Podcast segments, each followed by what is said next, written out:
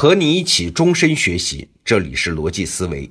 最近几年啊，偶尔会听到一种观点，说人类的科技正处于一个瓶颈期，就像是在一个果园里啊，所谓低垂的果实都已经摘完了，剩下的全是难摘的果子，所以未来是一个科技发展的停滞时期。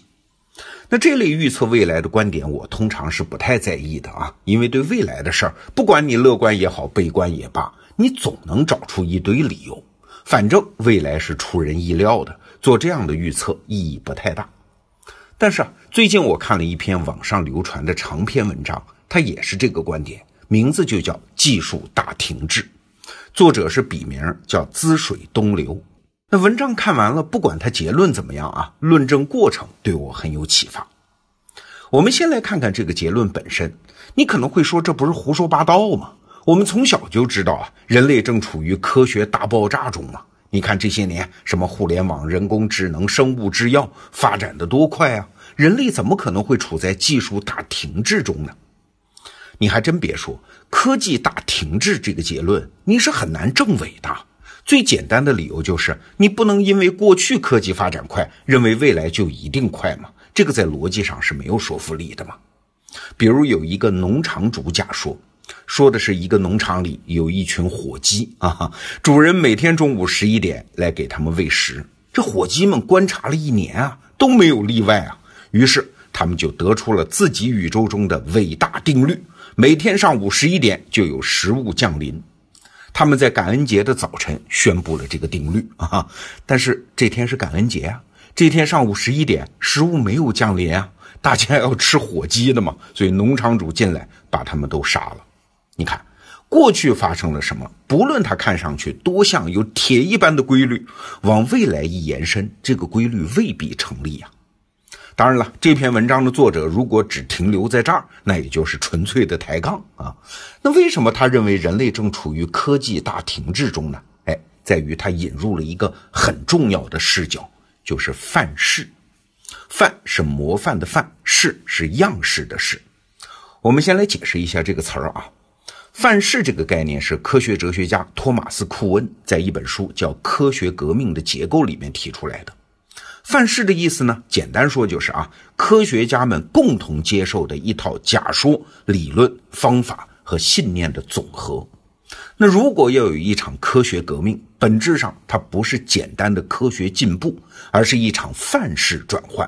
换句话说，如果没有一场在基本的假说、科学方法和共同信念上的彻底转换，科学革命就不会发生。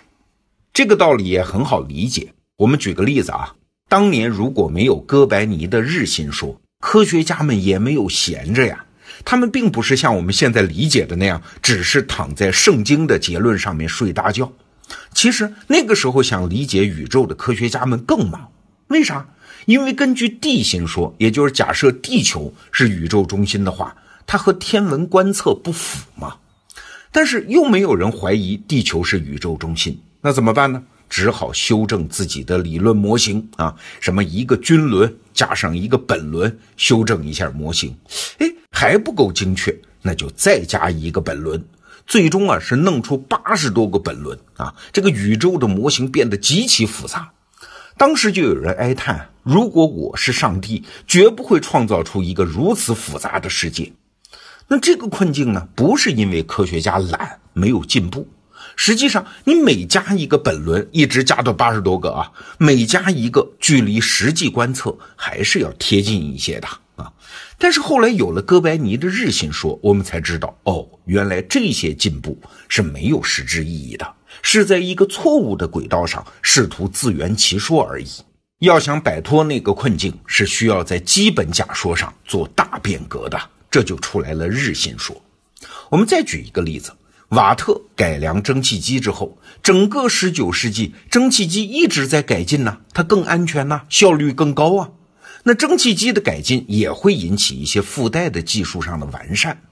但是如果一直遵循蒸汽机的原理，用热水来产生动力，这样的动力系统它存在极限的。人类是永远没办法靠蒸汽机推动飞机上天的。那直到内燃机出现，人类才有了一个革命性的能量转换器，才有可能制造出飞机嘛。在内燃机出现之后，一系列的技术改进，最终才导致了火箭的出现，才能把人送上太空嘛。所以在蒸汽机和内燃机之间也存在着范式革命。过去我们经常讲一句话，叫量变导致质变，这没错啊。但是这句话在科学问题上并不完全适用。量变不见得能催生质变，就像你无论在蒸汽机上做多少改进，在地心说上做多少修正，这些量变都不能积累成质变。只有开辟一条全新的技术道路，才能真正的促进技术大进步，跨越技术台阶。所以，科学革命上反而是质变引领量变。好了，理解了范式革命这个看问题的角度，我们再来看人类现在的科技，它确实就有问题啊。现在有所谓科技媒体的说法啊，你去看看那些媒体，他们报道的对象哪里还是什么科技嘛？其实只有 IT 啊。就是信息技术产业，什么互联网业啊、手机业啊什么的。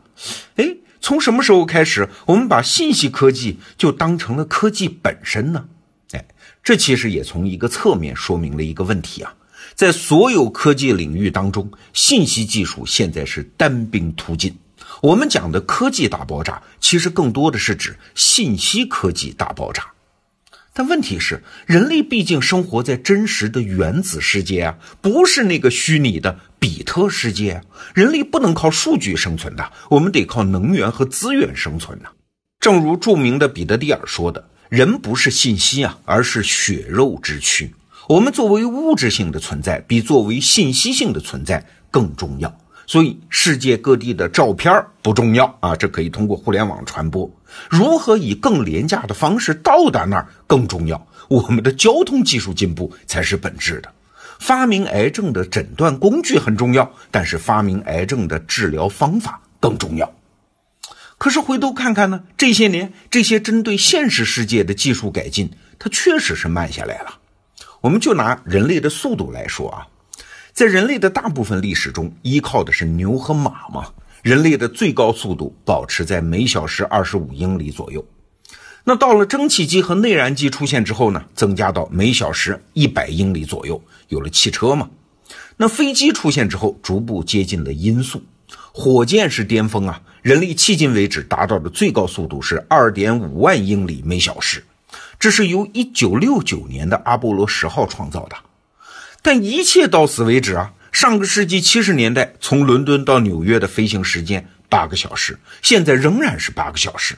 好几十年过去了，更快的协和式超音速客机是出现过，但是不好意思，二零零三年就退役了，技术上还是不成熟。像我小的时候啊，以为人类登陆火星，甚至是走出太阳系，那还不是近在眼前的事儿啊？但是事实上并没有，为啥？说到底，还是因为化学燃料的火箭发动机不可能把人类送到更远了，或者说送到更远，那就昂贵的不像话呀。甚至可以这么说啊，如果不对基于化学燃料的火箭推进做范式革命，人类将会被永远困死在太阳系内。即使是发展最快的信息科技，其实也一样，他们都建立在几十年前，也就是由图灵、冯诺依曼那代人奠定下来的范式基础上。电脑技术更新换代，从单核到双核，从六百四十 K 内存到四 G 内存，手机从小屏幕到大屏幕到没有边框，那又能怎样？根据我们前面讲的，范式没有变，就不会有技术革命。我们真的就只是在前人栽的果树下面把好摘的果子摘下来而已。换句话说啊，人类很可能正在面对一个局面：一百年来技术进步是有的。但是范式革命到现在没有根本性的突破，那根据过去的经验，我们确实就处在一个停滞期呀。更要命的是，范式革命最大的特点是你不可能预知未来的科学范式是什么呀。哎，这个情况就有点像中国文明啊，在宋代到清代这几百年里面，具体的进步它当然是有的，但是在总体上，它已经是一个走进了死胡同的文明，它在等待一次范式革命。但是如果没有一八四零年的西方炮舰，我们还是觉得天朝上国一片繁荣啊。这是我刚才提到的那篇文章对我们的一个启发。那篇文章呢，对人类科技的悲观预测，其实还有一个更重要的原因。我们明天接着聊。好，明天见。